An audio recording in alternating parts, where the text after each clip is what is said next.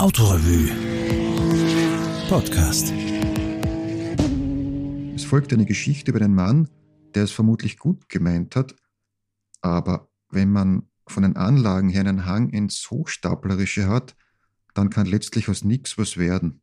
Aus der Autorevue vom Juli 21, geschrieben und gelesen von Wolfgang Hofbauer. Aufstieg und Fall des Jakob Knoblauch aus Wien wie vor 60 Jahren fast die Autoindustrie nach Tribuswinkel gekommen wäre und alle verrückt darüber wurden, aber nur, weil auch die Ex-Frau des Schahs von Persien eine Rolle dabei spielte. Am 24. Jänner 1961 fand im Wiener Hotel Prinz Eugen beim Südbahnhof eine denkwürdige Pressekonferenz statt. Ein Mr. York Noble aus England hatte dazu geladen, um den Journalisten seine Pläne für die Errichtung einer Fabrik für Kleinstwagen in Tribuswinkel südlich von Wien zu erläutern. Allerdings hatte er auch seine Geschäftspartnerin im Schlepptau. Das war die erst drei Jahre zuvor wegen Versagens im Thronfolgergeschäft vom Schah von Persien geschiedene Soraya Esfandiari Bakhtiari, Ex-Kaiserin und international aktive Jet-Set-Lady, zu bestaunen im golddurchwirkten Brokatkleid und in all ihrer dievenhaften Entrücktheit. Schon deren Ankunft am Vortag hatte den Blätterwald mächtig aufrauschen lassen. Nun war der Andrang der Berichterstatter wiederum enorm. Und man kann mit Gewissheit sagen, kein einziger war wegen der beiden dabei auch gezeigten Autos gekommen. Auch nicht wegen Mr. Noble.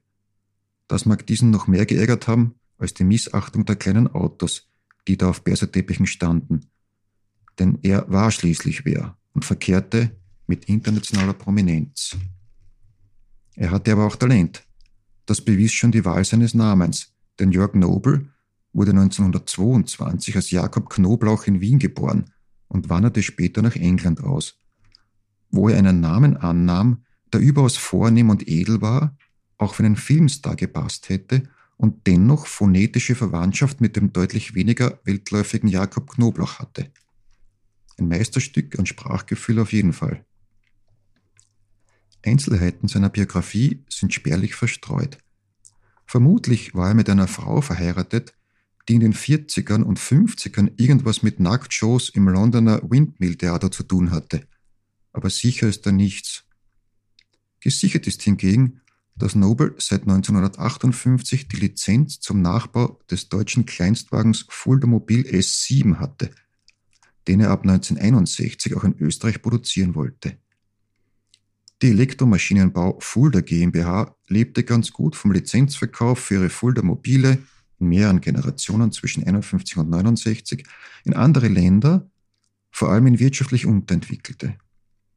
So gab es den S7 als Alta und Attica in Griechenland, als Bambi in Argentinien, als Fulda Mobil RSR in Rhodesien und es gab ihn in England, ab 1959 als Noble 200. Jörg Noble hatte schon zuvor, ab 1956, eine Lizenz für die Produktion des Heinkel Kabinenrollers besessen, war aber bald in Turbulenzen geraten.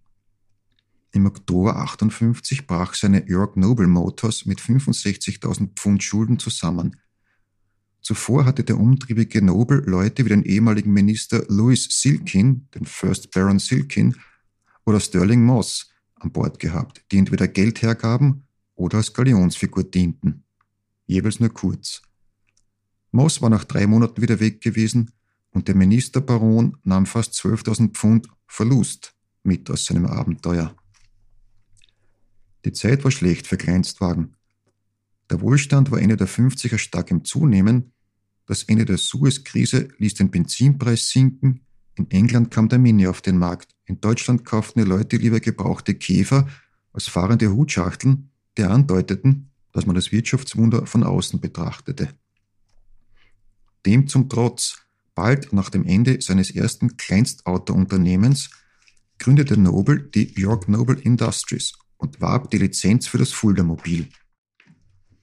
Zusammengebaut wurden die Nobel 200 eine Zeit lang von Short Brothers und Harland LTD, eigentlich ein Flugzeughersteller. Insgesamt dürften es an die 1000 Stück gewesen sein, nebst einigen, die offenbar von einer Nobel-Südamerikaner in Chile gebaut wurden.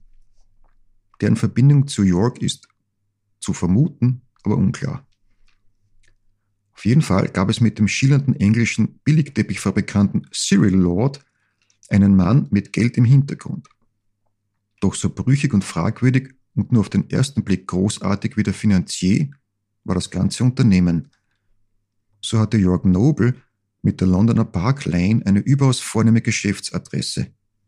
In der Tat war dort aber nur ein Schuppen eingeklemmt zwischen zwei Häusern, und wenn man einen Noble 200 hineinschob, hatte kein Mensch mehr drin Platz. Aber das sah man ja nicht, wenn man eine von Nobles aufwendig gestalteten Visitenkarten in der Hand hielt. Und das taten viele. Denn Noble hatte Charme und Überredungskunst und konnte was Großartiges vorstellen, wo in Wahrheit so gut wie nichts war. Das war die Noble-Methode. Sich an prominente Persönlichkeiten heranzumachen, sie irgendwie dafür zu gewinnen, sich für seine Projekte herzugeben und mit ihnen dann weitere Geldgeber zu angeln. Im Winter 1960 oder 61 erwischte es die Ex-Kaiserin von Persien, die in Österreich Skifahren war. Für einen Mann wie Nobel, der wohl selber nicht genau wusste, ob er ein Fabrikant oder doch nur ein einfacher Hochstapler war, eine ideale Gelegenheit. Er schaffte es erstens, Soraya nahe zu kommen und zweitens, sie als Investorin für eine Nobel 200 Fabrikation in Tribuswinkel zu gewinnen. Dem Vernehmen nach hat sie sich mit 10% beteiligt, was bei dem vorgesehenen Stammkapital also 100.000 Schilling gewesen wären.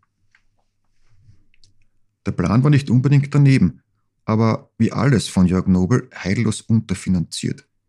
Die Glänzautos sollten nämlich in Österreich für ärmere Länder gebaut werden, vor allem hatte man Jugoslawien im Visier. Das hätte für ein paar Jahre gut gehen können. Tatsächlich kaufte Nobel schon im Februar um 170.000 Schilling ein Grundstück für seine Fabrik, gelegen zwischen der Bundesstraße 17 und der Südbahn bei Tribuswinkel. Und bald sollte dort auch ein Holzschild mit der Aufschrift Hier wird eine Autofabrik der Nobelwerke gebaut stehen. Doch dann tauchten schon die ersten Probleme auf. Unternehmen vom geplanten Umfang eines Autowerks mussten vom Finanzministerium begutachtet werden. Wie der Kurier im Februar berichtete, hatte Nobel für seine GmbH mit Soraya und dem prominenten früheren Austria Wien-Vorstand und Anwalt Brune Eckerl als Gesellschafter ein Stammkapital von einer Million Schilling vorgesehen. Und das wurde kolportiert, war dem Referenten im Ministerium, einem Dr. Sixt, zu wenig. Später hieß es dann, es habe lediglich Missverständnisse gegeben. Alles würde weiterlaufen wie vorgesehen. Allerdings wurde euch in Erfahrung gebracht, dass die deutschen Fichtel- und Sachswerke, von denen der kleine Motor für den Nobel 200 stammen sollte, noch nicht mal eine Bestellung bekommen hätten und die Produktion des Autos sollte im Oktober starten. Zwischendrin machte Nobel wieder einmal Schlagzeilen, wenn auch nicht im Zusammenhang mit seiner Autofabrik, sondern mit einer seiner anderen Leidenschaften. Die legendäre bunte Eminenz hinter der Wahl zur Miss Austria, Erich Reindl, hatte Nobel als Mitorganisator für die Wahl von 1961 gewonnen, die im Mai im Parkhotel Schönbrunn stattfinden sollte. Was Nobel dabei tatsächlich zu tun hatte, bleibt ebenso schleierhaft wie die Antwort auf die Frage, wer da eigentlich auf wen Glanz abstrahlen sollte, Nobel auf Reindl oder umgekehrt. Immerhin dürfte die Sache Nobel einiges gekostet haben. Alles im Dienste der Publicity. Spätestens im Juni war klar, dass der Jörg Noble Industries mit ihren Österreich-Plänen in ernsten Schwierigkeiten steckte. Der Schar von Persien hatte nämlich seiner Ex-Frau den Austritt aus dem Unternehmen befohlen. Offenbar befürchtete er, die seltsamen Geschäfte der Soraya könnten seinem fleckenlosen Ruf als Ehrenmann schaden. Wenn aber die Galionsfigur vom Schiff geht, was soll dann noch werden? In diesem Fall verabschiedeten sich auch andere Partner und selbst Bruno Eckel drohte mit Abgang, sollte nicht bald die Million fürs Stammkapital eintreffen. Diese Million aber konnte Jörg Nobel nicht aufbringen. Eckel kündigte an, den Antrag auf Eintragung ins Handelsregister, der Vorgänger des Firmenbuchs, zurückzuziehen. Und tatsächlich ist das großartige Automobilfabriksunternehmen nie ins Register gelangt, hat also rechtlich überhaupt nicht existiert. Nobel wollte Eckel noch davon überzeugen, dass er schon andere Investoren an der Hand hätte, mit denen in Kürze ganz bestimmt einiges Geld herangeschwemmt werden würde. Aber der Anwalt war dann doch lange genug berufsunüblich naiv gewesen und stieg aus. Man liquidierte, was zu liquidieren war, und wollte alles ins Reine bringen. Was wiederum nicht ganz einfach war, denn Mr. Noble erschien sodann kaum mehr in Österreich, wie es aussieht, überhaupt nicht mehr. Ein großer Posten war das Grundstück in Tribuswinkel. Nobel hatte sich dem Bürgermeister verpflichtet, spätestens im Oktober mit dem Bau des Werkes zu beginnen. Ansonsten fiele das Grundstück an die Gemeinde zurück und Nobel bekäme sein Geld wieder. Angesichts der Verbindlichkeiten, die er mittlerweile verursacht hatte, wurde das Geld jedoch dazu verwendet, ein paar gröbere Verwerfungen wenigstens halbwegs glatt zu bügeln. So etwa die 26.000 Schilling, die dem Architekten Günther Krisch als Honorar für erste Planungsarbeiten für die Fabrik vertraglich zugesichert waren und die natürlich nie bezahlt wurden. Der ehemalige Geschäftspartner Bruno Eckerl wurde schließlich auch noch zu einem Gegner vor Gericht, da er auf seinen Auslagen von fast 200.000 Schilling sitzen geblieben war und auch sitzen bleiben sollte. Und dann gab es da noch jenen Prozess, der am 3. Oktober vor einem Wiener Gericht begann. Noble war von einem Ungarn namens Cornel Daucholi geklagt worden, da er bei ihm im März, also zu einer Zeit, als noch alle an das Autowerk glaubten, vier Orden bestellt und bekommen, sie aber nicht bezahlt hatte.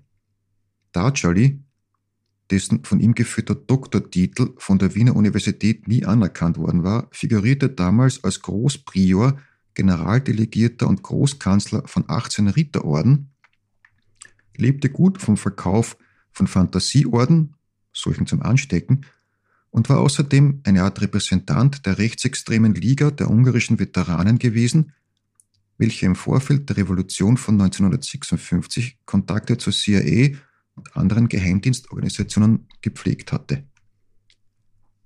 Für die vier Orden, darunter die Commemorative War Medal of General Dwight D. Eisenhower und der Supremus Ordo de Lilio Regni Navarre waren 73.789 Schilling ausgemacht gewesen. So viel kostete damals ein Mittelklassewagen. Noble nahm an, am Wiener Parkett würde er neben seiner kaiserlichen Geschäftspartnerin mit ein paar Orden eine bessere Figur machen. Bis in die Ballsaison haben es die beiden dann aber ohnehin nicht mehr geschafft. Auch Darchuli kam nicht zu seinem Geld, womit er aber bei der Art des Geschäfts wohl zu rechnen hatte. Und was wurde aus der York Noble Industries? Tatsächlich war deren Besitzer in der Zeit, in der er in Wien zugange war, auch in anderen europäischen Ländern unterwegs, um dort vergleichbare Fabriken schließlich doch nicht zu bauen. Historisch einigermaßen gut aufgearbeitet ist der Versuch in Norwegen, damals im April 61, noch mit Soraya an Bord, und es ist überliefert, dass der Provinzgouverneur von Westfold in Südnorwegen davon sehr beeindruckt war. Im Verlauf der versuchten Landung Yorks in Norwegen sind 80 Karosserien des Nobel 200 erst per Schiff und dann per Zug bei dem präsumptiven Fabriksgelände in Horten angeliefert worden. Man weiß heute nicht mehr, wo die geblieben sind. Es existiert aber das Gerücht, dass 78 von ihnen im Meer versenkt wurden. Zwei dienten auf jeden Fall noch länger in einem lokalen Kindergarten als Spielgeräte. Das Projekt war schließlich auch hier an grober Unterfinanzierung gescheitert wie letztlich das ganze Unternehmen. 1962 war Schluss und Jörg Nobel, 40 Jahre zuvor, als Jakob Knoblauch in Wien geboren, verschwand von der Bildfläche.